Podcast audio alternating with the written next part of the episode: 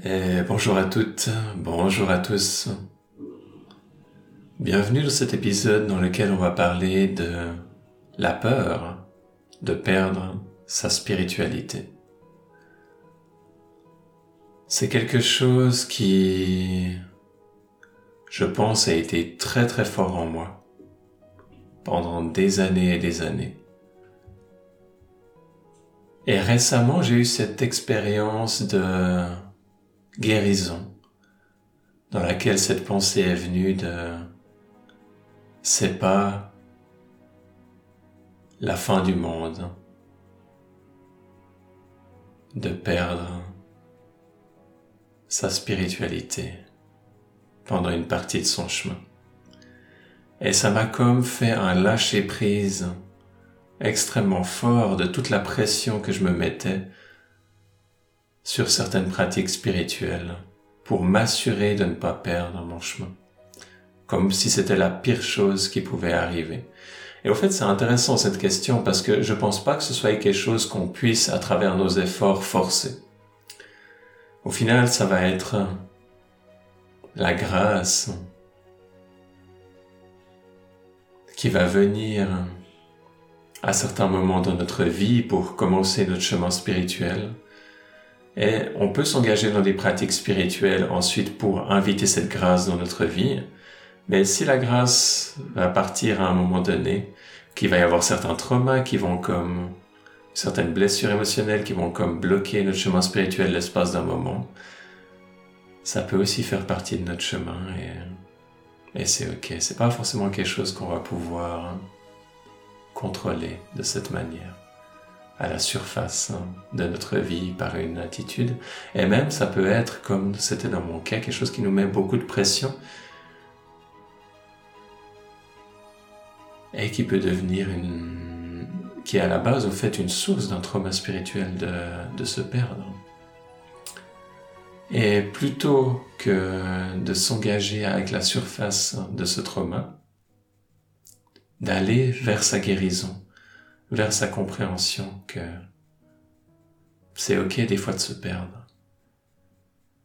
Et d'accompagner cette part selon ses besoins. Dans, dans mon cas, c'était une réalisation qui est venue suite à des processus de, de, méditation et, qui est venue sur mon chemin euh, spirituel et de guérison à un certain moment. Ça peut venir différemment pour, pour d'autres personnes. Il n'y a pas de recette unique pour ça. Mais je souhaitais partager, je pense que je suis pas forcément le seul à avoir cette pression de cette peur de perdre sa spiritualité, de perdre sa connexion avec le soi, sa connexion avec le divin. Et que dans certains cas, on peut s'engager harmonieusement avec nos pratiques spirituelles à certains moments de son cheminement, il peut y avoir cette remise en question qui vient.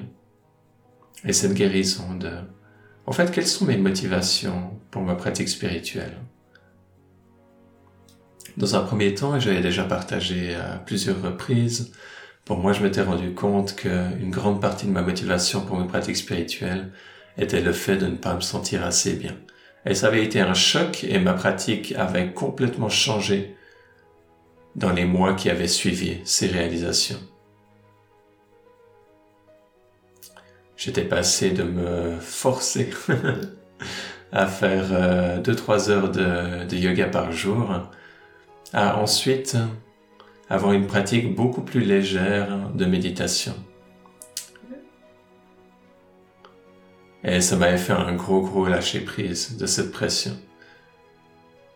Et pendant des années, ça a continué comme ça et maintenant je suis dans une nouvelle période de, avec beaucoup plus de légèreté dans mon approche de ma pratique de méditation qui est plus spontanée. Mais peut-être que je suis à un moment sur mon chemin où c'est pour moi le moment d'être spontané. Je ne dis pas que c'est forcément le cas à tout moment sur son chemin de d'approcher de manière uniquement spontanée sa, sa pratique, simplement parce que certains traumatisme et notre système n'est pas forcément prêt pour ça. Du coup, ça c'est vraiment quelque chose de, de très personnel et des réflexions à avoir. J'ai voulu des fois être spontané, mais je me suis rendu compte que ça marchait pas très bien pour moi. Et là, j'ai envie de laisser au fait en ce moment l'espace à chacune de mes parts de venir s'exprimer comme elles en ont besoin pour qu'elles puissent, elles, vivre ce qu'elles ont besoin dans leur spiritualité, plutôt que de chercher d'avoir une part qui contrôle tout mon processus spirituel de manière euh, un peu autoritaire et stricte, plutôt d'avoir de l'espace pour les différentes parts de ma psyché de venir s'exprimer de la manière dont, elles le souhaitent et d'avoir une plus grande comme ça harmonie intérieure. Encore une fois, je pense pas que ce soit forcément ce qui est harmonieux pour tout le monde à n'importe quel moment. Mais ça peut être quelque chose à contempler et à voir à certaines étapes de son chemin si c'est quelque chose qui nous parle. Je pense aussi qu'il y a beaucoup de...